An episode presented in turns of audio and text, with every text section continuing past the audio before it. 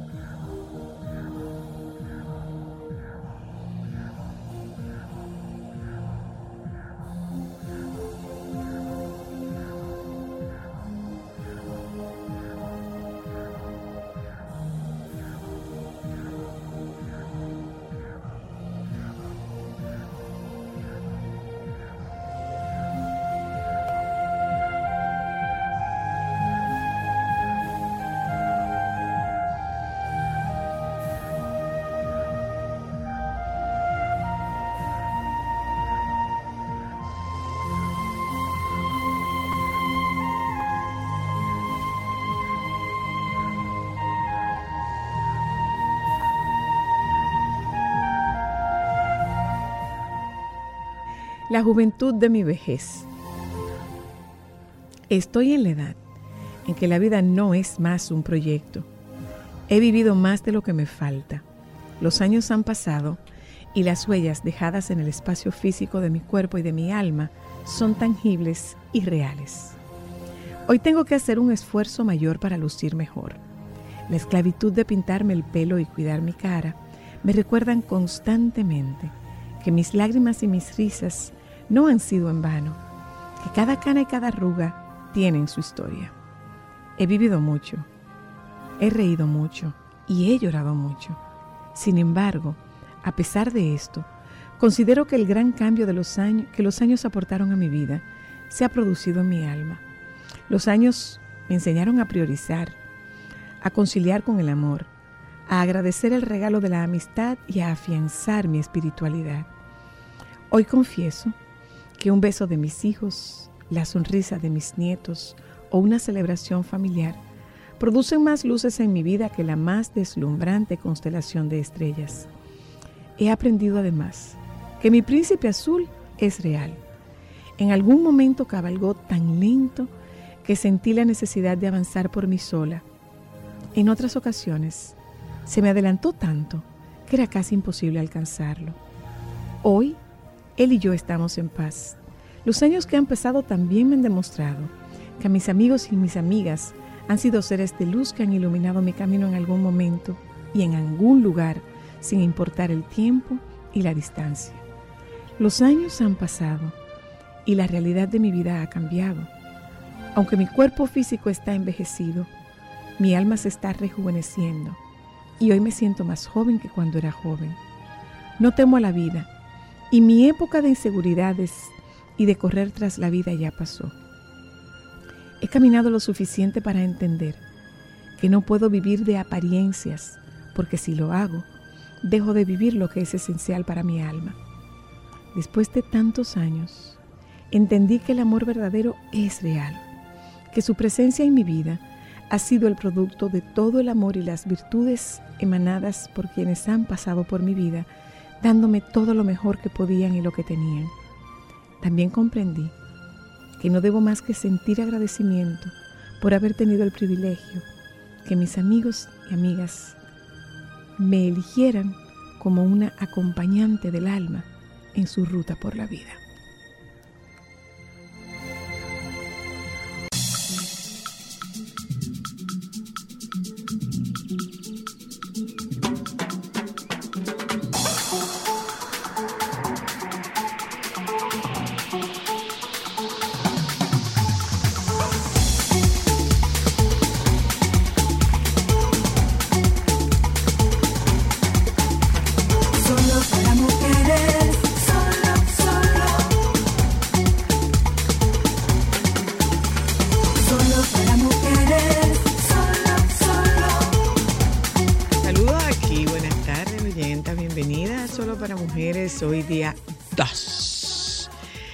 Del mes de junio.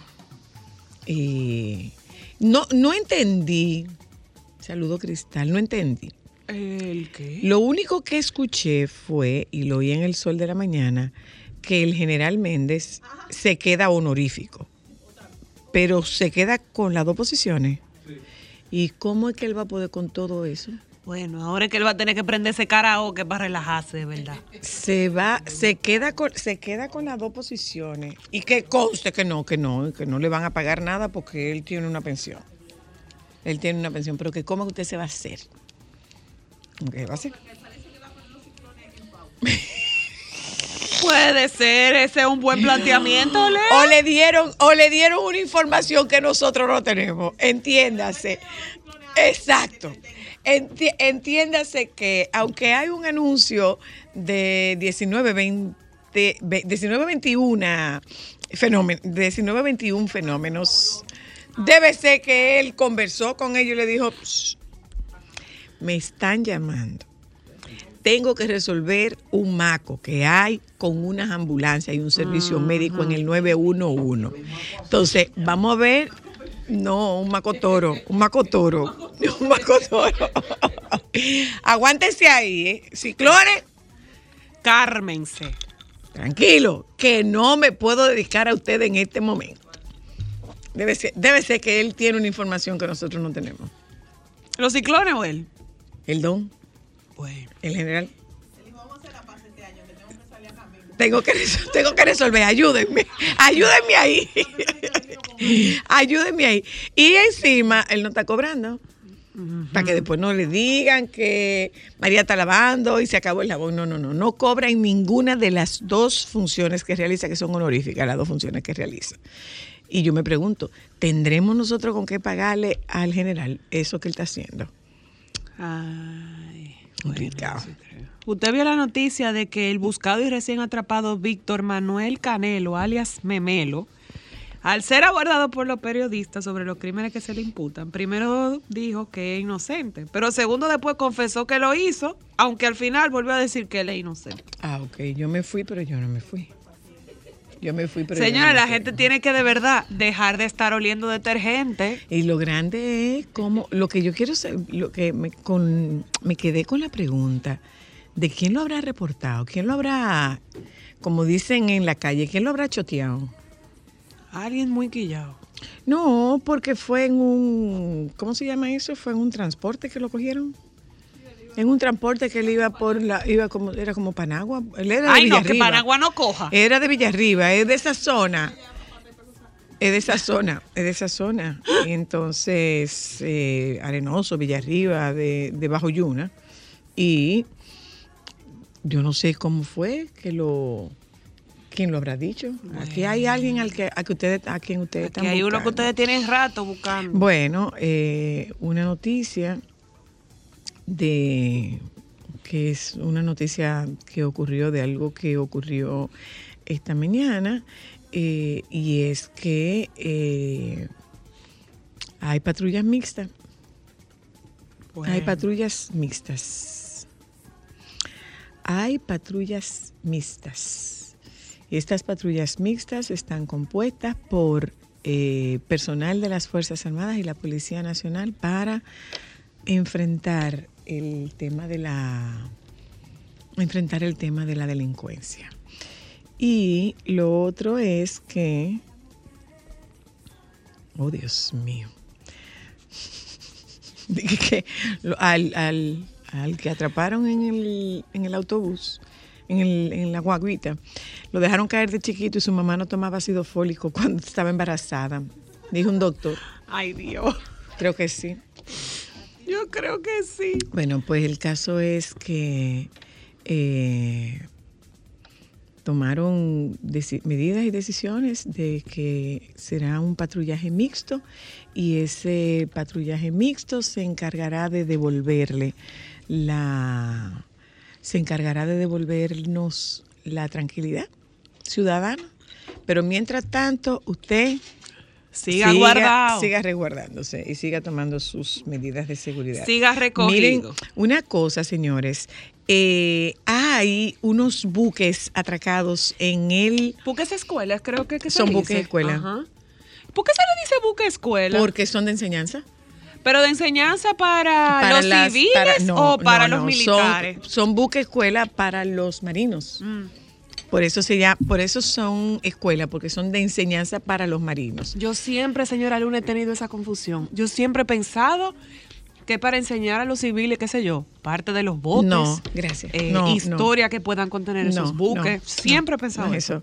Eh, dice aquí que el evento Velas Latinoamérica Santo Domingo se celebra en el país desde el 2010. La Armada de Wow, 11 República. Dominicana 12 dio este martes Sí, 12 a la, estamos en la 2020. cuarta vencio- versión del evento Velas Latinoamericana Santo Domingo durante un espectáculo realizado en la Plaza Juan Barón. Luego de su trayectoria por todo el litoral marino de la ciudad, la flotilla de veleros del continente americano atracó en la terminal Don Diego del Puerto Santo Domingo, donde estará abierta al público a partir de las 2 de la tarde, desde el martes hasta mañana viernes a las 7.30 de la noche. El vicealmirante Ramón Gustavo Betances Hernández, comandante general de la Armada, manifestó que los dominicanos tendrán la oportunidad de visitar estos buques y disfrutar de varias actividades que prepararon en conjunto con otras entidades. El país va a tener la oportunidad de visitar estos buques escuelas de Brasil, Argentina, México, Uruguay, una fragata de Colombia y el buque escuela del almirante Juan Bautista Cambiaso, según expresó el vicealmirante Betances Hernández. Recordó que este evento se ha llevado a cabo en el país desde el año 2010 y que ha servido para aportar conocimientos a oficiales de tripulaciones. Además, sostuvo que sirve para unir lazos de amistad entre República Dominicana y armadas de otros países. Los buques escuelas que se estarán presentando son Almirante Juan Bautista Cambiaso de República Dominicana, que va por primera vez a este evento, Cisne Branco de Brasil, Capitán Miranda de Uruguay, Cuauhtémoc de México, Libertad de Argentina y el patrullero oceánico 20 de julio de Colombia. Si usted tiene oportunidad para llevar a sus chicos a ver estos buques escuela, eh, aproveche. A partir de las 5 de la tarde, decía, no, de las 2 de la tarde, a partir de las 2 de la tarde y estarán aquí hasta mañana a las 7.30 de la noche. O sea que dese, la oportunidad y lleve a sus hijos a ver este, estos buques escuelas que uno se vive quejando, la gente se vive quejando de que no hay de que no hay actividades que hacer con los niños, que yo creo que sí, que, sí, que aquí hay muchísimas cosas que hacer con los niños. Bueno, nos vamos de un momento a publicidad, regresamos de publicidad, conversamos con Anina sobre películas de Johnny Depp. Claro. ¿Él va a volver para Pirata del Caribe, sí o no? Yo soy él y lo mando a, a freír tusa. Con Edwin Castillo, el bandmaster, estaremos hablando de bebidas para verano y con Lidia López hablaremos sobre su testimonio, de, el testimonio suyo de- de- del diagnóstico de cáncer. Vámonos un momento a publicidad. Ya volvemos. Sol 106.5, la más interactiva. Una emisora RCC Miria. Déjame cambiar tus días y llenarlos de alegría. Solo para mujeres.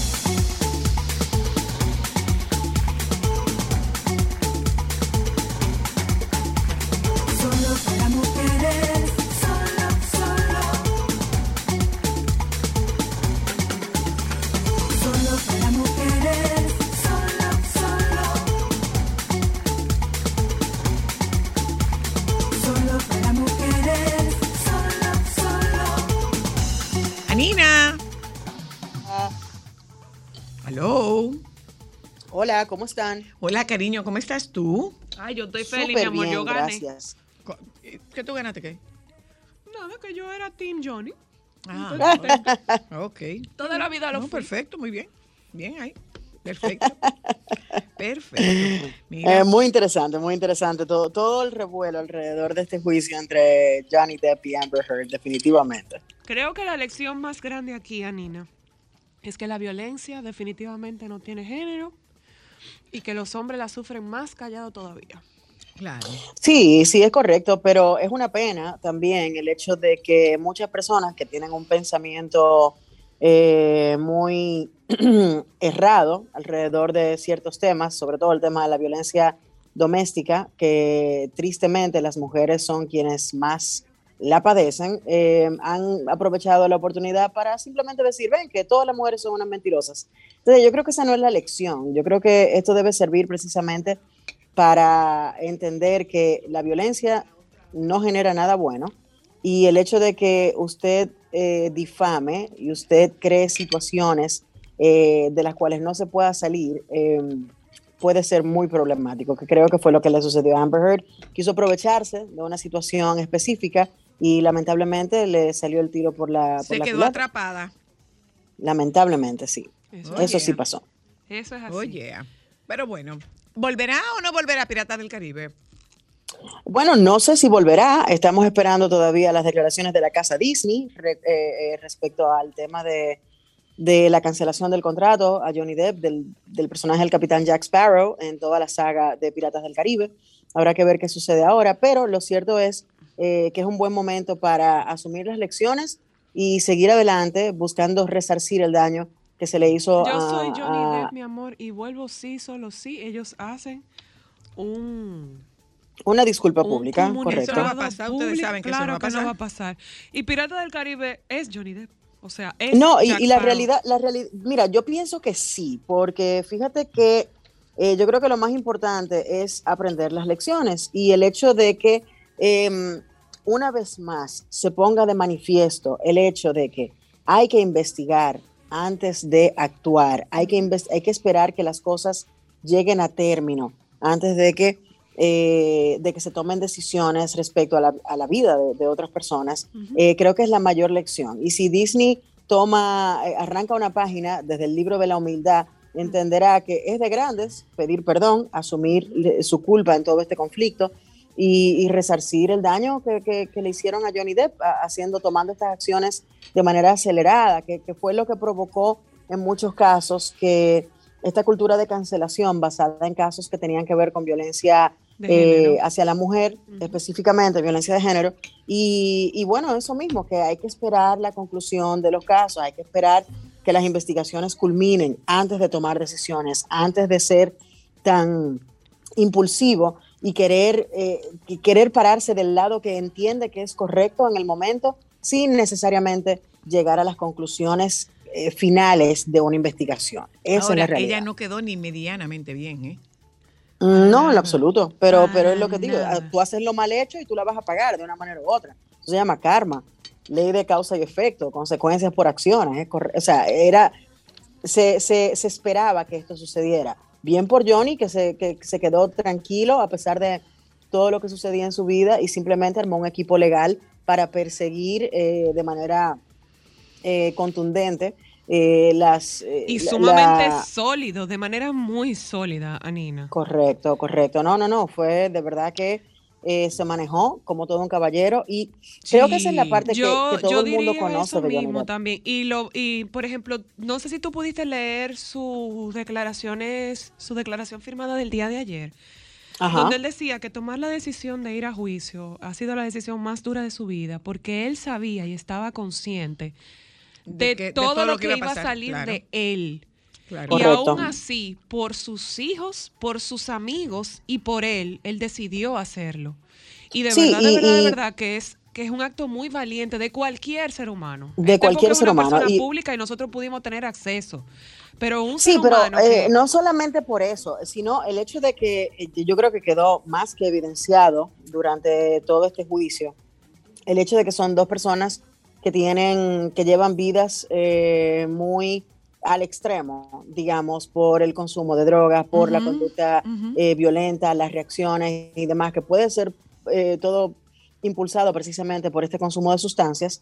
Eh, y, y- pero de Johnny Depp, como que siempre se ha sabido, pero nunca se habían conocido noticias alrededor del hecho de que él fuera una persona violenta en su, en su carrera, en su vida personal, que ha sido muy pública en todo momento, eh, tan pública que, que el, el- el tatuaje que él se hizo de Winona Ryder cuando ellos dos estaban juntos y luego entonces eh, termina la relación, eh, él se lo, se, se lo cambió, pero aún así su vida eh, personal siempre ha sido muy pública. Su relación con Winona, su relación con Kate Moss, su relación con, eh, con Vanessa Paradis, la actriz francesa. Entonces, es lo que digo, de una persona que nunca se había conocido un caso de esta naturaleza, eh, te, da- te deja pensando cómo va a ser, cómo sucede esto. Pero la verdad es que luego de, de un tiempo investigando y buscando la manera de hacer que todas estas cosas salgan a la luz, eh, él y su equipo legal hicieron un excelente trabajo en poder probar el hecho de que Amber estaba mintiendo. Esa es la realidad. Uy, pero duro, ¿eh? Duro, Se han, hecho, se han hecho mucho daño ambos, porque al igual que, que la, eh, al igual como favorecieron a Johnny Depp en el juicio, eh, también reconocieron que Amber Heard también fue víctima de alguna difamación y también a ella le otorgaron una, una parte de la, de, Bueno, de por la eso, victoria por eso lo condenan a él a un pago. Correcto, de, de 2 millones de dólares y a ella la condenan a un pago de 15 millones. Y Cero se queda con su 13. culpabilidad también. Por supuesto, porque es que Esa es eh, la este tipo diferencia. de si este tipo de situaciones se, se- se tornan feas, son relaciones muy tóxicas y son escenarios muy tóxicos en, lo que la- en los que lamentablemente tienen que salir muchos trapitos al sol, que quizá usted no quiere que salga. La valentía de Johnny por haberse expuesto y eh, qué miedo estar en la posición de Amber, donde de repente tú pasas de ser una figura con cierto perfil a ser una figura donde te, te quitan la máscara completamente y te exponen como una persona que, que tiene serios problemas para poder llegar a hacer algo como lo que hiciste, Bueno, ¿entiendes? al Entonces, día de ayer iba por más de 5 millones de firmas para que la saquen de Aquaman. De 2. Aquaman. Aquaman. Y eso probablemente vaya a suceder. Wow. Sí, sí. Sí, Sí, sí, sí. es sí. así. Wow, Señora wow. Nina, entonces cuéntenos eh, para este fin de semana, para todo el que quiere conocer un poco más de la trayectoria como actor de De la Johnny Depp. filmografía de, de. Johnny Depp. ¿Qué tenemos? Sí, Johnny Depp ha tenido una, una carrera interesante. Él empezó muy jovencito en Hollywood. Eh, no sé si recuerdan las películas de Freddy Krueger, pero me imagino que sí. Sí. Eh, y, y su primera película fue precisamente eh, Pesadilla en la calle Elm, del año 1984. Él es aquel chico que, que matan acostado en una cama con un colchón de agua eh, Uh. y queda atrapado debajo del colchón. O sea que se pueden ir a, a esa referencia histórica para que conozcan un poco de cómo empezó, cuáles fueron los orígenes de Johnny Depp en Hollywood. Él En el empezó haciendo 84 fue esa, ¿verdad? del 84, sí, haciendo slasher films, eh, un slasher film como eh, Freddy Krueger. Luego entonces él pasa a la televisión a interpretar al- a un personaje, al personaje de, del oficial Tom Hanson en la serie 21 Jump Street, eh, que eran tres detectives muy jóvenes que trabajaban para el departamento de policía. Esa serie de televisión eh, se inició en el año 1987 y terminó en el 1990. Y en el interim, entre Pesadilla en la calle Elm y, y 21 Jump Street, o el final de 21 Jump Street, él trabajó también con un papel, eh, digamos que no, no tan relevante, en la película Platoon de Mm. Oliver Stone del Ujú. 1986. Ujú. También hizo un personaje bastante icónico dentro del filme eh, Cry Baby, que es una película del, del maestro de la, hor- de la basura, así le dicen Ay, a. John Waters, un director muy particular donde él trata de resaltar en el cine eh, lo, que las, lo que la sociedad considera como feo, ¿verdad? Entonces él interpretó a Crybaby Walker en Crybaby en el 1990. Después de ahí, Bien ya de su fleco ahí, mi comienza. amor. Sí, fleco aquí, ya. aquí abajo, la barbilla. Bueno, pues eh, luego ya comienza su carrera a proyectarse a otro nivel. Se convierte en la musa de uno de los directores nobles más importantes de finales de los 80 y, y bueno, ya de la, de la historia moderna del cine. Hablamos de eh, el director Tim Burton. Él hace la película El joven manos de tijera o Edward Mm, Scissorhands Edward. Una de mis películas en el favoritas. 1990. Claro, claro. Y ahí fue que conoció precisamente a Winona Ryder. Eh, con quien sostuvo un romance por mucho tiempo. Eh, y la verdad es que él se ha mantenido trabajando con Tim Burton de manera recurrente. Parecería que Tim Burton no podía hacer una película si no era con Johnny Depp. Y la verdad es que dieron muy buenos resultados. Películas como eh, Sleepy Hollow o películas como... ay, Dios mío, se me fue el nombre mismo, pero se lo doy en un segundito. Ay, The Demon no Barber from. Fleet Street. No, sí, sí, yo lo, lo tengo, lo tengo justo aquí porque estaba buscando eh, los datos hace un momentito. Sweeney Todd, The Demon Barber of Fleet Street, es el nombre de la película, que es una película musical dirigida por Tim Burton, donde eh, Johnny Depp interpreta a este personaje que era un, un barbero en Londres, eh, que Yo todo lo del básicamente es una cosa increíble.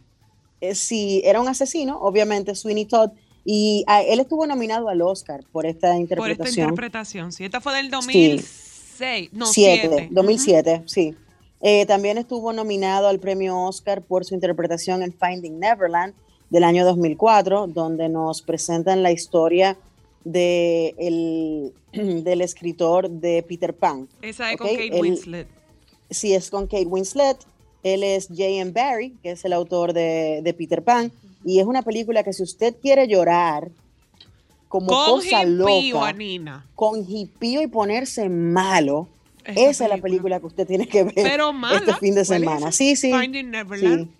Finding Esa Neverland. película yo, tú lloras yo- con No, hippío. no, Be- no. es bella, No. pero lloras porque es triste. No, no, no, no, no. Mira, en el año 2003, No, en no el año 2003, él, él logra eh, una nominación al Oscar también, precisamente por interpretar al capitán Jack Sparrow de los Piratas del Caribe. Recordemos que los Piratas del Caribe eh, fue un guion escrito eh, basándose en una historia de Disney. Disney tiene una un ride, una- un- un- Una- uno de esos juegos. Una en- atracción, una atracción. Una atracción, gracias, en Magic Kingdom. Y entonces, basado en esa época de los piratas, de la colonización de todas las eh, Indias del oeste, o sea, todo el Caribe, nosotros incluidos, eh, entonces hacen este guion y él es el protagonista, es el principal, y él estuvo nominado por esa primera vez que conocimos al capitán Jack Sparrow. Eh, por la interpretación en el año 2004 fue nominado al premio Oscar. Todavía el sol O sea de hoy no que- existe un personaje como Jack Sparrow. Lo lamento y lo mantengo. Lo amo. No, no, no, no, no, definitivamente es un gran personaje, pero él ha estado, él ha hecho películas eh, de mucho renombre, eh, por ejemplo, What's Eating Gilbert Grape, donde él trabajó al lado de Leonardo DiCaprio. Leonardo DiCaprio sí estuvo nominado al premio Oscar en esa ocasión, eh, y, y son muchas las películas que él ha hecho, sobre todo en la, en la década 90 y los 2000, cuando su carrera definitivamente se aceleró. Y le puedo mencionar rápidamente unos cuantos títulos. Anina, tú perdón, hay una que es de misterio, Ajá. que él es un escritor, que esa yo no me acuerdo, que él se va a una cabaña. Es muy es un thriller. Ajá. ¿Cuál Sí. es esa? Yo sé cuál es. Que no me Tú acuerdo. ves, yo sé cuál es. Sí, Sí, esa Ajá, ajá. Esa se llama eh, The Secret Window, La Ventana Secreta. Ajá, esa. Eh, si mal no recuerdo, esa es de principios de los 2000, eh, que es muy parecido también a, a- a ese tipo de terror eh, que vimos también en From Hell, que es una película anterior a esa, donde, si mal no recuerdo, porque yo vi esa película hace mucho tiempo, él está investigando los asesinatos del famoso asesino en serie Jack el Destripador, allá en, en las Ajá, calles de. Londres. Eh, otras películas muy importantes de él eh, son Ed Wood del 1994, se puso a los servicios también del director Tim Burton, donde interpretaba precisamente a este legendario director de cine norteamericano Ed Wood, que era muy excéntrico, hacía películas de monstruos y todo eso. Fue una, una buena interpretación. Eh, en Benny and June, una comedia romántica muy divertida, él fue Don Juan de Marco. También una en el súper filmografía, ¿eh? 1994 Mi amor, él Es- es el es- final. tremendo, es lo que te digo, yo, yo puedo pasar por, por la página de su, de su, tiene más de 100 películas Johnny Depp, ok, empecemos por ahí. Wow. Estamos hablando de que son más de 100 títulos que tienen su nombre. Eh, les mencionaba hace un rato Sleepy Hollow, él también trabajó en la- The Astronaut's. Wife, Chocolate, que no se nos olvide Chocolate, donde Yo compartió créditos amo esa película. con, Mm. eh, con eh, Juliette Binoche. Con también Juliette Binoche, ajá. en Blow, donde comparte créditos con Penélope Cruz, eh, que es una película que tiene que ver con, con el tráfico de cocaína. Ese del Em, 2001. Sí, más o menos, por ahí, 2000, 2001, por ahí anda. Eh, otras películas relevantes, eh, Charlie y la fábrica de chocolate. No es mi favorita, no es mi favorita porque yo soy muy fan de la película original, de la primera puesta, puesta en el cine de, de Charlie, de Willy Wonka and the Chocolate Factory, pero esta reinvención de Tim Burton eh, pues pone una vez a Johnny Depp frente a las cámaras en- eh, como el personaje principal. También interpretó la voz de Victor Van Dort en The Corpse Bride o la reina, diga la reina, la, la novia cadáver de Tim Eh, Burton también. Alice in Wonderland, él hizo también del sombrerero. Él ¿eh? hizo del sombrerero loco en Alice in Wonderland también. Parecido impresionante a Madonna en ese personaje, pero sí. Eh, hizo también la película El Turista, eh, que es del- Es de los años no me 2010. Y por supuesto, si quieren ver la, toda la química que, de- que desató el romance entre él y Amber Heard, entonces pueden buscar eh, The Rum Diary o The Rum el Diary, diario del ron eh, del año 2011. Qué buenísima. Es que todo lo que él hace, bueno, Bueno, yo, ahí está, yo todo. soy muy parcial con Ahí él porque me gusta mucho. Me encanta. Tiene una, tiene una filmografía impresionante, verdaderamente. Pero y yo me lo, acabo- y lo diverso, o sea, él tiene fantasía, tiene terror, tiene thriller, tiene romance. Tiene musicales, tiene, Tiene- musicales. Acuérdate que este es muchacho es muy potable. un rockero, es un rockero nato. No solamente estuvo recientemente tocando en un concierto en Londres con su amigo Jeff Beck, sino que también fue protagonista de unos cuantos videos musicales. Eh, sobre todo, yo creo que el más relevante fue el de Tom Petty, eh, que fue a principios de los 90 también, cuando él estaba arrancando su carrera. Eh, fue el videoclip para eh, Into the Great Wide Open, que me encanta esa canción. Y, y él, y él siempre ha estado aliado al mundo de la música también. Entonces canta, baila y se despatilla. Coge ahí. Eh, tremendo talento, Baila, verdaderamente. y es canta, una se pena, despatilla y se defiende. una pena que haya pasado por esto, pero qué bueno, qué bueno que eh, sale reivindicado de este juicio y que probablemente lo estemos viendo en nuevas películas. De hecho, tiene dos proyectos que andan por ahí. Hay una que se está filmando, creo que es una serie llamada Puffins, y, mm, y una película eh, que se llama eh, Jean du Barry, eh, donde él será Luis XVI, perdón, Luis XIV en esta película. Así que eh, pueden esperar cosas nuevas del, de Johnny Depp dentro de poco y Después de esperemos entonces esto. que, que vuelva a ser el Pirata del Caribe. Un abrazo para ti, cariño. Muchísimas Abrazo para ustedes. Feliz fin de. Vámonos un momento a publicidad, pero antes de irnos a publicidad. Como siempre, estaremos compartiendo con ustedes eh, todas las recomendaciones de Nina en el perfil de Solo para Mujeres, arroba solo P Mujeres en Instagram. Se acaba de, acaba, digo, acaba no, esta mañana se hizo pública la noticia de las aspiraciones a la alcaldía de la diputada Betty Jerónimo. La diputada Betty Jerónimo aspirará a la alcaldía por Santo Domingo Oeste. Vamos a publicidad, ya volvemos.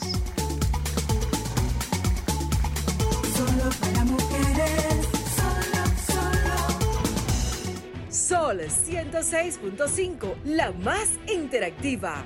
Una emisora RCC Miria.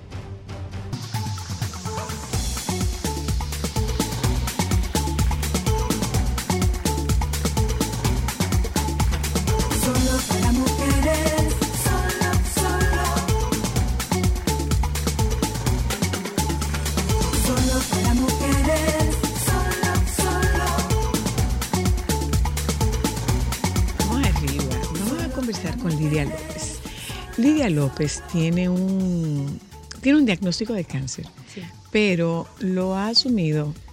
Yo cuando discutíamos invitarte, yo decía eh, que no es que romantice el cáncer, porque no se trata de romantizar el cáncer, sino de asumir una actitud diferente. Que no es exactamente, o sea, yo puedo con todo, esta actitud súper positiva, a mí no me está pasando nada, cuando de verdad te está pasando. Claro. Cuéntanos, cuéntanos cómo es eso, Lidia. ¿A qué tú te dedicas? Eh, primero, gracias, chicas. Qué honor Bienvenida. para mí. Qué honor para mí estar aquí. Eh, bueno, yo soy de profesión abogada, pero mi día a día es el servicio público. Y adicionalmente a eso, entonces tengo un proyecto que se llama El Diario de una Superheroína y me certifiqué como coach y doy conferencias y, y tengo un proyecto muy bonito que se llama Be Own Hero, que es una agenda para mujeres, que con Dios mediante este año también será para hombres, una versión para hombres. Eh, Zoila, mira qué pasa. Mi mamá falleció de cáncer de mama. Eh, yo era hija única de mi mamá, mi mamá lo era todo para mí. Eh, literalmente, cuando mi mamá fallece, yo me quedé sin oficios. O sea, yo no sabía qué iba a ser mi vida, porque toda mi vida estaba planificada sobre la base de lo que yo iba a hacer con mamá. Mamá me va a cuidar los hijos, mamá va, pues le voy a, a- a comprar una casa y ahí vamos a estar todos, esposo, hijo, todo el mundo, porque mi mamá y yo éramos una. Y cuando mi mamá fallece, pues evidentemente mi mundo se derrumbó. Lo que ocurre es que yo fui criada por una familia matriarcal, o sea, las líderes son mujeres en mi familia. Y a nosotras, de alguna manera u otra, se nos inculca eh, una manera de afrontar los retos de la vida con la mayor, eh, o digamos que con la mejor visión de la situación, aunque sea mala. O sea, le estoy pasando súper mal, a esto, ¿qué le puedo sacar bueno? No es que me niego, sino qué le puedo sacar. Entonces, evidentemente para mí, con 36 años, luego de haber encontrado a mi padre, que no lo conocía, haber descubierto que soy la cuarta de 11 hermanos de nueve madres diferentes, haberme casado, haber tenido un hijo, haberme divorciado, emprender mi proyecto de desarrollo personal, apo- apoyando y, y detonando superpoderes en las mujeres, pues recibir un diagnóstico como ese, evidentemente fue como, papá Dios, pero, o sea, ya como que hemos superado muchas cosas, ¿tú entiendes? Ahora, ¿qué pasa?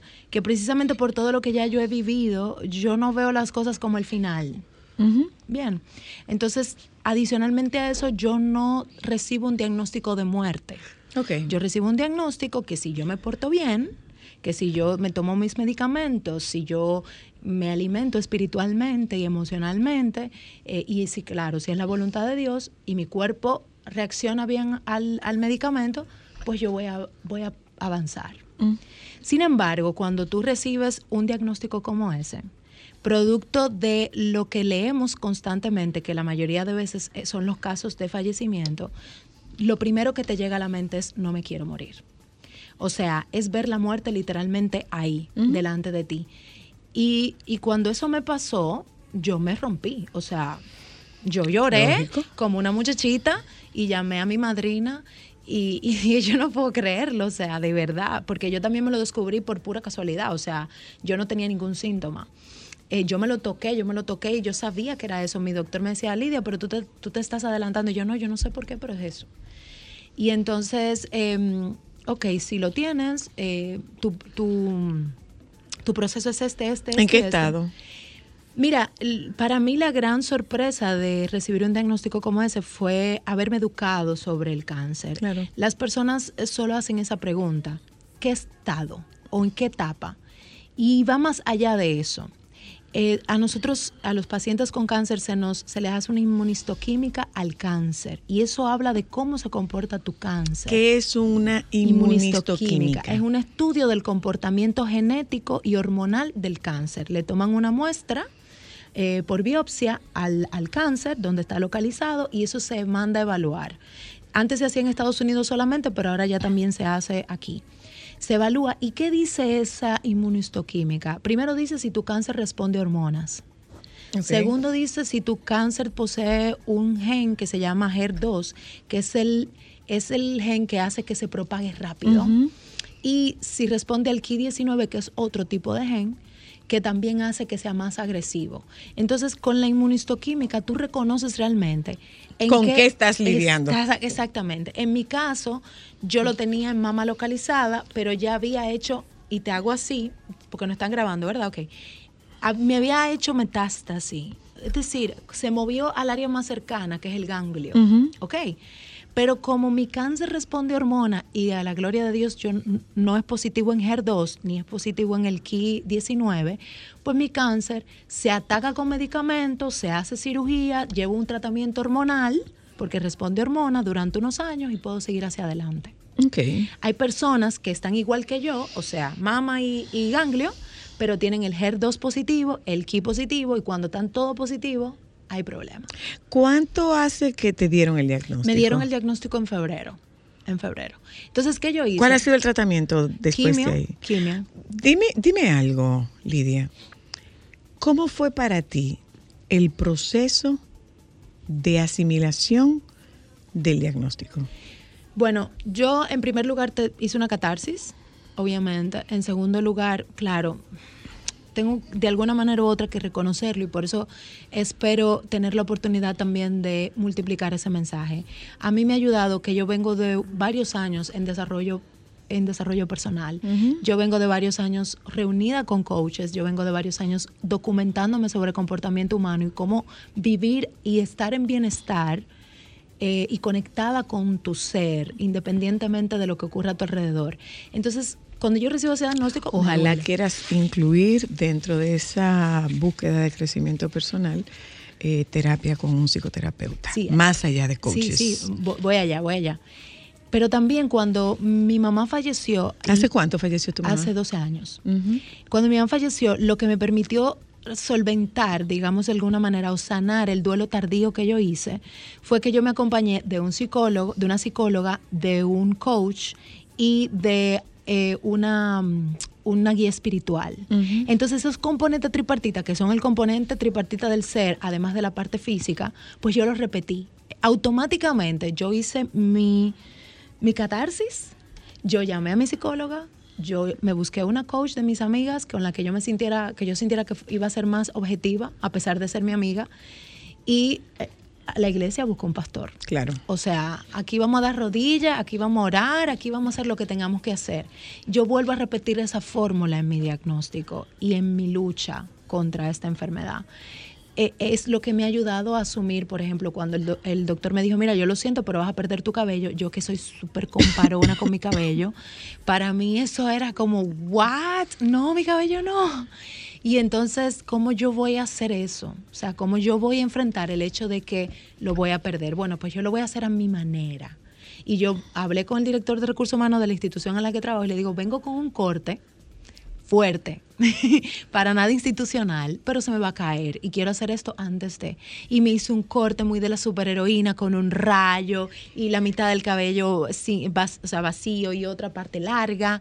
Hice un video y entonces dije, wow, pero mira, yo puedo asumir esto a pesar del dolor que me que me hacía sentir perder mi cabello de la mejor manera. Y no fue que no lloré cuando me lo cortaron y no fue nada, eso, eso se hizo. O sea, ¿Tú sabes qué pasó con Milagro Germán? Cuando le dieron el diagnóstico, yo recuerdo perfectamente bien que yo la llamé eh, y yo estaba deshecha llorando. Y ella me dijo, no te pongas así, Lunita, no te pongas así, que esta enfermedad no sabe con la loca que se topó. Así mismo. Y recuerdo perfectamente bien, yo le busqué la peluquera a, a Milagros para cortarle el cabello y le hizo un corte, pero después dice ella que ella había estado anhelando siempre rasparse la cabeza y ella no había tenido el coraje para hacerlo. sí. Y le dijo a su hermano Carlos, búscala y ven, vamos a hacerlo. y ella se pasó su navaja. Así mismo. Ella se pasó su navaja y eh, lo asumió con, con determinación. Sí. Lo asumió con determinación y yo he escuchado que una parte importante de, de lidiar con esta enfermedad es eh, justamente la actitud que se asuma. Claro, Eso es claro. Y, y, y te voy a decir algo. nada más te cayeron los cabellos, pero las cejas no. No, gracias a Dios. La ceja Digo, no. ya yo me venía preparando, pero eh, a mí se me cayó esa primera vez, llegaba mi cumpleaños y ya sí, ya estaba dejando el cabello en el Que no te vaya, que te quieren dar un beso. Ok. Eh, eh, Yo, yo quería, veía el, el, el piso, la habitación, yo no puedo ver un pelo en el cabello, de cabello en el piso y yo estaba mala. Pero yo cumplía años, entonces yo no quería verme sin cabello en mi cumpleaños. Entonces yo voy a la barbería y le digo, óyeme, bájalo lo más que tú puedas, pero déjame alguito para por lo menos en la foto del cumpleaños, o sea, del día, no tener, no- o sea, tener algo. Y así mismo fue, a los tres días ya no me quedó cabello. O sea, fue como que Sí, esperé el cumpleaños sí, y ya no quedó cabello. Y yo me empecé a poner mis pañoletas, yo estaba negada un poquito a las pelucas, pero entonces mi prima que me conoce, porque me crió relativamente, me trajo las que ella sabía, que si yo la veía era como una tentación. Como, Milagro me "¿No decía a mí poner?". que ella la había visto, que ella había visto una peluca en Nueva York y una vez le dijo, yo vi esta peluca y lo único que le hacía falta a la peluca era yo. Y, se la trajo. lo único que le hacía falta a esa peluca era yo. Entonces, cuando hablamos de actitud ah, en un paciente de cáncer, Pero no es que, no, o sea, hacia donde yo voy es que no es que lo romanticemos. eh, No, no, eh, ahí voy, ahí voy a llegar. O sea, no, esto Ahí- duele y yo, yo lloré. y, y ahí voy a llegar. ¿Por qué a mí? Claro, ahí voy a llegar con la actitud. A veces cuando hablamos de actitud positiva, vendemos una imagen de palabras de... eh, Sí, yo puedo. De, de- de yo puedo, pero yo puedo que no siento, que Ujú, anulo, ujú. que no recibo emoción y sí la recibes. ¿eh? Entonces, la actitud de guerrera, la palabra guerrera me, me está causando en este momento un ruido así. Claro. No, espérate, no, que yo no soy guerrera porque yo tengo esto. Yo soy guerrera por todo lo que me ha pasado. O sea, esa es mi forma de ser. A mí me criaron de una manera, y yo se lo decía a, a muchas personas que me han preguntado, señores, miren lo que pasa. Lamentablemente, mi mamá recibió un diagnóstico para morirse tres, en tres meses. Y a mí me faltaban dos años de universidad. Y mi mamá le preguntó a la doctora, ¿qué yo tengo que hacer para vivir hasta que mi hija se gradúe? Yo me gradué. Y tres meses después mi mamá cayó en cama y dos meses después mi mamá se murió. Pero te graduaste. Pero me y, y Ujú. ella estuvo Y ahí. te vio Y me vio graduándose y tengo foto. La, la única foto así, última de mi mamá, fue esa. Entonces yo no sé ser de otra manera. Claro. Va, o sea, yo no sé ser de otra manera. Pero también yo me hice una gran pregunta. Yo dije, ok, el mejor escenario, supero esto. Voy a salir a dar charla y hablar y hacer de todo. Perfecto, el peor escenario que me muere. Yo como que era me voy a morir, porque yo lo que no sé cuándo, pero hay gente que está caminando y se cae y se muere. Y yo de verdad me voy a pasar los últimos meses de mi vida dando lágrimas. Yo voy a llorar, pero también quiero reírme. ¿Y cuántas pelucas tú tienes? Yo tengo cuatro pelucas de gente dique normal, dique normal, y tengo unas de Ah, esa es de colores. la de la normales. normal, ajá, y otras de colores que uso en un segmento que voy los jueves de noche, eh, amarilla, naranja, y yo me las pongo. Entonces, Tú sabes que yo tengo una paciente que me describió las pelucas, que las gringas ven en las pelucas un accesorio, como sí, un arete, Yo las como un combino con la collar, ropa. Es un accesorio. Ajá, literalmente. Entonces, eh, no lo quiero romantizar, pero sí quiero decir a cualquier persona que me esté escuchando que, va que recibió un, un diagnóstico reciente o que está en ese proceso, que no es fácil. La quimio es horrible, no, no por el efecto de perder el cabello. Es como yo pasé de ser una persona totalmente saludable a tener dolor de cabeza, a tener dolor de cuerpo, a que la comida que me gusta no me gusta, a que el agua me sabe hierro. Eh, es, un tra- es un medicamento que lejos de lo que normalmente estamos diseñados a recibir, me duele la cabeza, tómate el medicamento, ya no me duele la cabeza. No es, tengo un problema, tómate el medicamento, pero el medicamento te da dolor. Que, que ya el cerebro de por sí dice, ¿qué es esto que tú me ¿Acabaste poniendo?" con tu quimio No, ya? voy por la mitad, gracias a Dios. ¿Con qué frecuencia? Cada 15 días.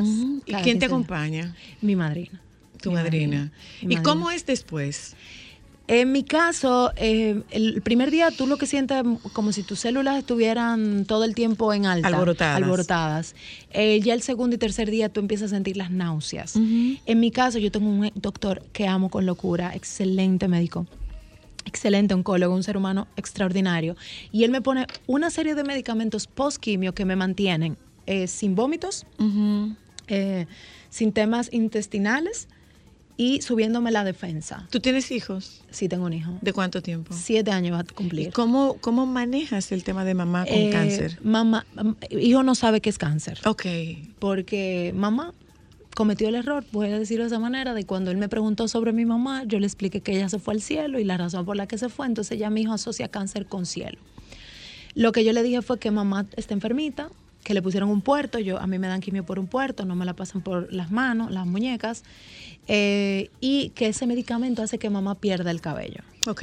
Entonces, claro, eh, mi hijo, wow, eso le dio durísimo. Eh, pero cuando me empezó a ver con pelucas, entonces ya no me deja salir de la casa sin peluca. Eh, mami, ¿y la peluca? Ya me la estoy poniendo, tranquila. Pero puede, puede relacionarse contigo sin cabello. Claro, en la Sí. casa él y yo. En la casa. Porque para él, incluso él, él la, vez, la primera vez que me vio sin cabello, me dijo, mami, mira, escúchame bien lo que te voy a decir. Y yo, sí, dime. Habrá personas que se van a reír de ti porque tú no tienes cabello, pero no le hagas caso. Qué bello. Yo Ay, te amo como tú eres. Entre las lágrimas, porque no quería aguantarla, porque no quería que él se que viera que porque me dio un consejo lloré. Y good job, o sea, porque esa es la forma en que yo le hablo a él también con algunas cosas. Mira, no te preocupes lo que piensen los demás, eso no tiene que ver cómo tú te sientas. Aquí tú estás en confianza. O sea, él me lo replicó. Y, y ese día llegó triste al colegio y eso sí me lo dijeron. Y le dijo a la profesora que mamá no tenía cabello. Pero ya las pelucas habían llegado. Él lo que no me había visto con las pelucas. Cuando me vio con la peluca, entonces todo vuelve a su calma. Y la ve divertida. Y lo que él se asegura es que yo llegue con la peluca.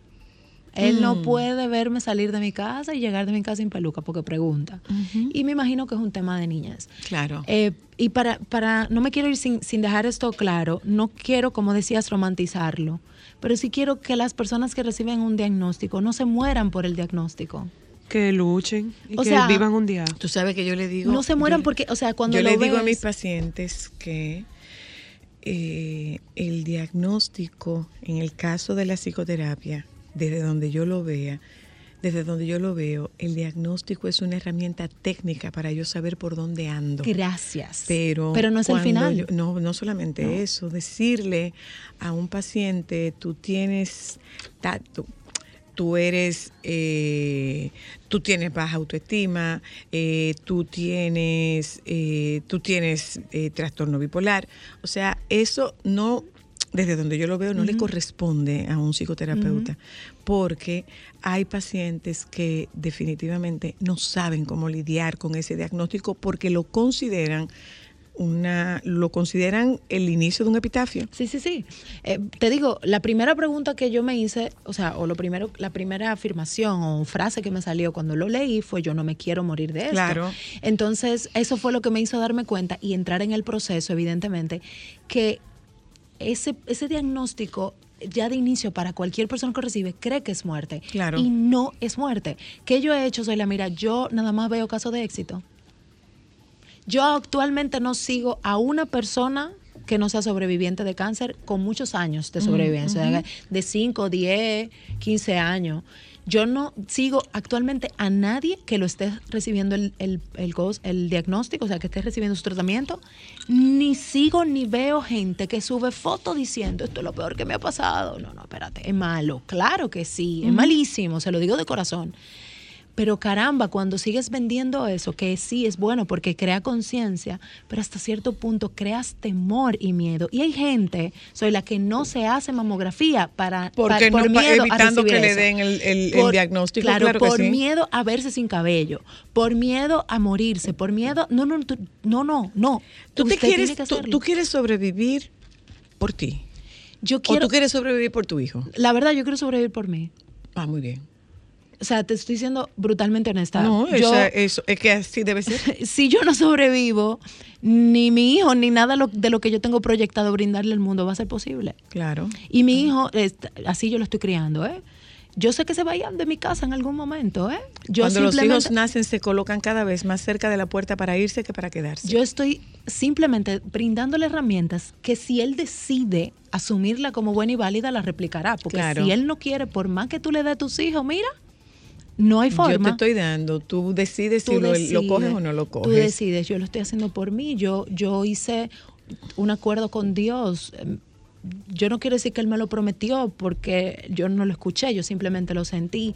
Y todo lo que me ha pasado en mi vida, de alguna manera u otra, yo siento que Él es el ingeniero de eso y que siempre busca la forma de colocarlo y me dio la sabiduría para ¿Cuánto yo te verlo. falta? Me faltan cuatro y la cirugía.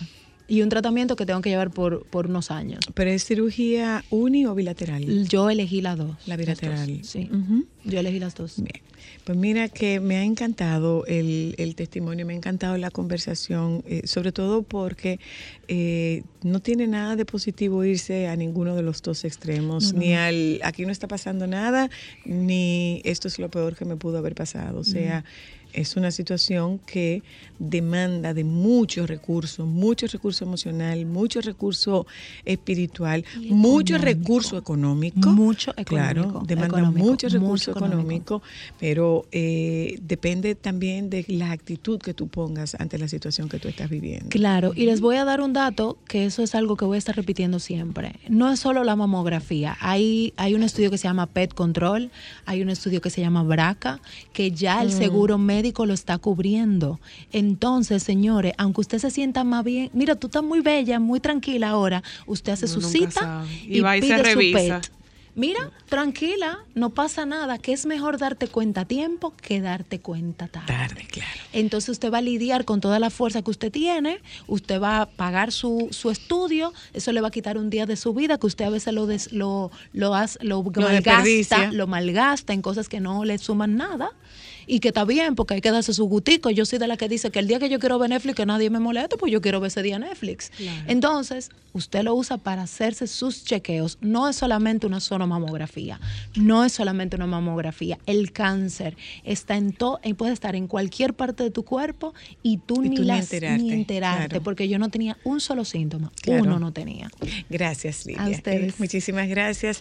Vámonos un momento a publicidad, regresamos de publicidad y A mí que no me gustan ninguno hablamos con. Edwin de tragos de tragos de verano. Ay, carta de verano, yo beberas. Oh, señor, ya volvemos. Sol 106.5, la más interactiva.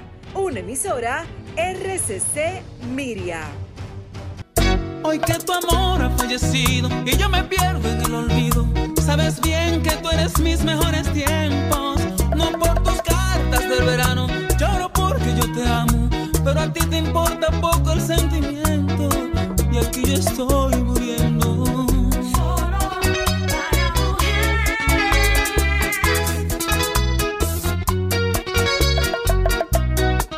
Señores, pero Alejandro no solo la puso, la subió. La Ya subió. No es al doctor Nieves que le gusta la canción. No, eh, no, pero esa, es- esa es, ese es un bachatazo, ¿eh? ¿Tú te acuerdas que tuvimos yo beber aquí? El hombre de tu vida. Sí. Bueno, no es de no son cartas de verano, son tragos de verano lo que tenemos hoy. Hola Edwin, ¿cómo Hola, estás? Bien, bien, gracias. Qué gusto verte, Sí. qué bueno, qué bueno ¿Cómo que vuelves con nosotras otra vez. Mira, con y sin. Ok. Vamos a ver, cómo- señores, este hombre hace un sirope de jengibre, pero que yo no lo puedo explicar. Sí. Pero es para todo que se usa el sirope De de, todo. para todo se De usa. todo, Adelante, es. ¿cuáles son las propuestas de tragos de, De verano. De verano. De verano. Mira, este verano viene sumamente interesante. ¿eh? Hay unas propuestas que hemos estado realizando, unas mezclas, así como esos sirops de jengibre, también hemos estado realizando otros y poniéndolo a pruebas. El mes pasado eh, tuvimos una actividad, eh, se llamaba Spring Fest, y en esa actividad allí, o sea, pusimos a prueba unas mezclas sumamente interesantes de esos cócteles que queremos realizar para verano. Ok. Dentro de esas mezclas que pudimos eh, estar haciendo allí fueron otros sirops que hicimos como el sirop de jalapeño. Un sirop de jalapeño, pero en combinación con la piña. El mejor ¡Wow! aliado del picante eh, se sabe que es el dulce. El dulce. Entonces cuando mezclamos el jalapeño que es picante, la piña que es el dulce y lo balanceamos con el limón, es una explosión de aromas y sabores para crear cualquier tipo de cóctel, eh, vamos a decir con el destilado de su preferencia. Si usted lo quiere mezclar con el tequila, si lo quiere mezclar con el vodka, si lo quiere mezclar con el ginebra, ya está ahí a su gusto. ¿Y cómo se mezcla eso? Fácil, o sea, son, tenemos que utilizar proporciones. ¿Fácil para ti? Sí, bueno, sí. Es utilizar proporciones iguales. Claro que fácil este para él, un barmaster, Claro, obviamente. Claro. Utilizamos porciones, eh, vamos a decir, en partes iguales. Una onza de sirop de, de jalapeño, una onza de sirop de piña y una onza de sirop de limón. Una onza de jugo de limón. Ya entonces esas partes iguales se mezclan. Entonces el volumen mayor tiene que ser del destilado para que se sienta el espíritu. Pero eso es un trago de mujeres porque los hombres no- a los hombres dije supuestamente no les gustan lo- los cócteles. no le gustaban. Ah. No le gustaban. Porque Pero es que ya hay cócteles, eh, la el mundo de la coctelería ha cambiado tanto que ya hay cócteles para macho, macho, macho masculino. Sí, pero ellos ellos manifestaban resistencia a, a los cócteles. Claro. No, normalmente Como que en un momento se puso de moda la ginebra y bueno, tom- Sí. Consumían gin. Eh, los tragos o los cócteles clásicos siempre han estado muy de moda para el tema masculino. Pero ahora con esta propuesta nueva que hemos estado incluyendo con ese tipo de sirop, el sirop lo que ha ayudado en la coctelería es no utilizar el jugo en sí. Porque cuando se utiliza el jugo, el calor, el hielo que se diluye muy fácil, el cóctel se Ah, agua. ok. Entonces, eh, la propuesta del sirop es darle un poquito más de sabor, un poquito más de aroma y el color también aporta muchísimo y cuando se diluye lo que se hace es que se potencializa el sabor y el aroma. Entonces eso ha ayudado mucho y eso ha cambiado en el tema de la coctelería hoy en día. Ok, con esta temperatura, Edwin, ¿qué se recomienda tomar? Porque tú ves, por ejemplo, te hablan de del vino, Ajá. el tinto a temperatura ambiente, pero a temperatura ambiente, Ambiente. en los países europeos. Exactamente. Pero aquí no. No, acá no. Bueno, lo, lo ideal para esta temperatura serían los cócteles, vamos a decir, eh, los punch de frutas, en este caso que son, vamos a decir, propuestas también eh, haciendo mezclas de ese tipo de sirop. Eh, en ese, esa actividad que tuvimos el mes pasado, uno de los que fueron más exitosos fue un, un punch de frutas con sirop que nosotros realizamos, que fue una combinación de piña, chinola y jugo de toronja. Ay, y la base y la base fue la ginebra y eso fue una explosión allí que la gente Mm. yo decía wow pero in- increíble y fue por la frescura eh, también el sirope de jalapeño a la gente le encantó bastante por el picor que tenía pero el dulce de la piña y el ácido del limón a una temperatura como la estuvimos allí que fue más de los 27 grados Sí, sí, sí. La No, no, era, era, sí. era caluroso. Y el sirope de jengibre que no se queda. El sirope de jengibre la mezcla con el limón y la angostura.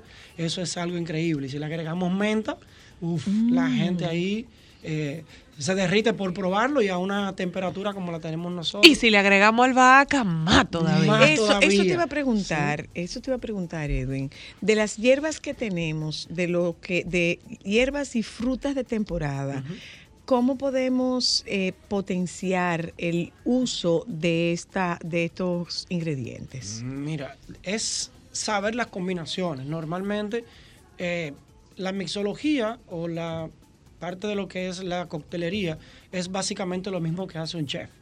Cuando el chef hace sus mezclas en cocina, es igual que nosotros, bueno, ¿qué es lo que nos gusta?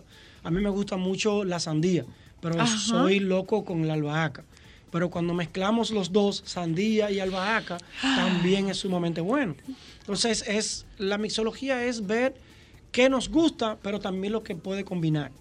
Normalmente la hoja de limoncillo, pues, la que la venden en los La supermercados. larga, ajá. Sí, el lemongrass, como, como le Ajá. llaman. El lemongrass se deja reposar con el zumo de limón y hacemos un cordial también allí con, le dejamos, por ejemplo, unos em, tres días, 72 horas, en contacto con el zumo de limón, la hoja de limoncillo y azúcar. Vamos a decir en partes iguales, la guardamos en la nevera bien tapadita. El limón lo que hace es que absorbe todo lo que es el sabor y el aroma de la hoja de limoncillo y el azúcar lo que hace es que le da una, estru- una estructura mucho mayor. Y puede hacer un cordial con esto y se puede mezclar tanto con un vodka, con una ginebra o si lo quiere combinar. un con algunas- cordial? Un cordial es esto. Hacemos reposar, un ejemplo, la cáscara de limón. Es como un macerado, Exacto, pudiéramos una, decir. una maceración. Y de ahí sacamos lo que es el cordial. Dejamos reposar la piel de limón en azúcar. Allí Ah, la piel. Claro, Sí. la piel de limón. La piel de limón tiene un aceite. O en buen dominicano, un rechín, como decimos Ajá. nosotros. Cuando lo exprimimos, entonces se deja reposar con el limón. El azúcar lo que hace es que se diluye, se agua. Se vuelve pero como un todo pero el más aceite guaito. de la cáscara de limón. Ok. Y te sale el saborcito como entre el chin ácido y, y ese amarguito que le sale al limón, que es delicioso. Luego, para diluirlo un poquito más y darle un poquito más de volumen, le agregamos zumo de limón, puede ser del mismo limón que le hemos quitado la cáscara, y eso lo que hace es que se diluye y le damos volumen. Y eso lo podemos utilizar también para mezclar. Eh, con estas temperaturas tan, tan, tan calurosas que se están pronosticando vamos a tener en este verano, ¿qué bebidas evitar consumir? Mira, destilados, eh, solo, sin hielo. Muchas personas, como nos explicaba eh, soy la, eh, a temperatura. Tenemos que tener cuenta cuando hablamos de que esa bebida se toma a temperatura ambiente. Del país donde se produce, señores. Exactamente. O de, de países con, con las temperaturas marcadas, Sí, no necesariamente donde temperaturas marcadas. Y con muchas- las estaciones marcadas. Exactamente. Y muchas veces también influye dónde lo estemos consumiendo. Si es internamente, donde exista un buen, una buena temperatura, un aire acondicionado, y si es una terraza. Cuando se consume bebida en terraza, la parte alcohólica lo que hace es que se potencializa. Entonces, cuando lo tomamos a una temperatura como esta, la, la parte alcohólica se va moderando y se mantiene. Pero cuando tomamos un vino tinto, por ejemplo, lo normal para un país como el nuestro, una temperatura de 18, de 18 grados, pero cuando lo llevamos a una terraza, esa temperatura inmediatamente se potencializa y el vino se vuelve muy tánico. Entonces, eso debemos de evitarlo. Eh, Edwin, yo siempre te hago esta pregunta cuando nosotros tenemos nuestras catas con los estudiantes y me gustaría compartirlo con las oyentas y los oyentes sobre cómo alternar para evitar la alcoholización. O sea, cómo yo debo mantenerme hidratado, sobre todo ahora con el calor. Mira, lo normal es que si tomamos dos onzas de alcohol, tomar una copa de agua. Ok. Por cada dos onzas de alcohol, una copa de agua. En el caso del vino, por igual. Por cada copa de ¿Esa agua vino- con o sin gas? Preferiblemente Bueno, sin gas. preferiblemente sin gas. Eso va a depender del gusto de cada quien. Hay personas Pero que, bueno, preferiblemente sin gas. Preferiblemente sin gas porque es mucho mejor, eh, se digiere mucho, mucho mejor y se puede pasar. Pero por cada copa de vino, por cada dos onzas de alcohol, una copa de agua. Esto lo que nos ayuda es a no dejarnos deshidratar y a expulsar mucho más Rápido el alcohol. Exactamente, el alcohol de nuestro cuerpo. Eh, Y no vamos a hablar de cerveza. Dime, ¿cómo se toma? Cerveza. Ahora. Sí, cervezas para el, el verano. Tenemos muy buena propuesta. Eh, la, hay una, tenemos una cerveza. Gracias llamada- por este buen grupo. Ahí está. Una de nuestras cervezas preferidas para el verano es la de Esperado. La de cerveza de Esperado es una cerveza francesa y es una combinación de cerveza, pero aromatizada y saborizada con tequila. Entonces es una, una parte como chispeante, el dulce y cuando está bien fría es algo como ay, refresca bastante. Otra propuesta que tenemos Yo creo que la gente, yo, yo me pregunto, ¿de verdad la gente puede catar una, una cerveza? Porque yo lo que veo como que... No, me, me refiero a que la gente se sienta a beber cerveza y es como para matarse la sed, es como con sed que se toma la Bueno, cerveza. hay dos grupos. El grupo Sí. que se mata la sed y el grupo que Sí. disfruta una Cuando Pues cerveza. a eso me refiero. Cuando yo doy una cata, yo siempre trato de explicarle de que hay dos formas de, de disfrutar una bebida, que es tomándola y bebiéndola. Ah, ok. ¿Cuál Sí. es la diferencia? Tomar es hacerlo, vamos a decir, eh, de la forma correcta para poder eh, Disfrutarla. disfrutar todas las características que tiene esa bebida. Bueno, en términos de cerveza, aquí no es muy común disfrutarla con espuma. La cerveza se debe de servir a una temperatura ¿Y con espuma? un mínimo de tres dedos de espuma. ¿Tú- ¿Ustedes están oyendo los Sí. cerveceros? ¿Sí? Un Con- ¿y saludo a ¿Tú bebes Yoba. cerveza con espuma? ¿Tú bebes cerveza con espuma? Mira, Sí. ¿Y incluso. para qué? ¿Qué hay en la espuma de la cerveza? Tú, tú me dirás incluso para que tú sepas, los vasos cerveceros están diseñados para que la cerveza haga espuma. Claro. pero, pero espérate, espérate, espérate, espérate. ¿Para qué sirve la espuma? Para que me pueda enten- entender un poquito, en el proceso de la elaboración de la cerveza existe un paso que se llama fermentación. En el paso de la fermentación es cuando mezclamos eh, el, el grano donde se extrae lo que es la, eh, la La cebada cebada. malteada, se le agrega lúpulo y un agua a una temperatura para que las levaduras se puedan activar. Entonces transformar el azúcar del grano de la cebada y también produzca gas carbónico. El gas carbónico es el que nosotros consumimos, el que tiene esa cerveza. Entonces, en ese gas carbónico es que se encuentran los sabores y los aromas de la cerveza. Por dos razones debemos de consumir la cerveza con espuma. Primero, porque ahí se encuentran los sabores y los aromas. El segundo motivo del por qué debemos consumirla con un mínimo de tres dedos es porque el gas carbónico tiene que estallar en el vaso. Porque si no estalla en el vaso, no estalla en nuestras vías digestivas. Pero la gente no te sirve la cerveza así, la gente te sirve la cerveza acostándote el vaso Sí, para que no haga espuma. Eso es un error, porque inmediatamente nos damos Oiga, un trago eso ahora esa- viene a decir que no, que eso no se bebe así. es así. Sí, ahora viene a decir que eso no se bebe así. No es así. No. Inmediatamente nos damos Llévate un de él, que él ha viajado. Sí. No, vamos a llamar. no. Él sabe de romo. Dame- no, Él déjame viaja averiguar cada con, Yoba cómo es que él bebe cerveza. No, no, Sí. Edwin no sabe más de cerveza Sí. que yo, va. No. Inmediatamente, que le inclinan la Sí. copa y te la sirven No. eh, para que no haga espuma. Es, es erróneo eso. Es erróneo. Porque cuando nos damos un trago de una cerveza que no tiene espuma, lo primero que sentimos es una sensación como de eruptar. Ajá. ¿Por qué? Porque el gas carbónico que debía Mi amor, la espuma te va a entrar en el estómago a ti. Se queda acá y lo que se devuelve es solamente un 30%. Tú has oído a la gente que dice, El yo no bebo 70. cerveza porque me abomba, es Por- porque la espuma te entra con el gas a ti. Si tú te la bebes con espuma, no te entra. Servirla con un mínimo de tres dedos de espuma. En los países como Bélgica, Holanda, Alemania. eh, Alemania, usted ve en todos los videos y películas y en los bares donde se vende cerveza que la cerveza se sirve hasta con cuatro dedos de espuma.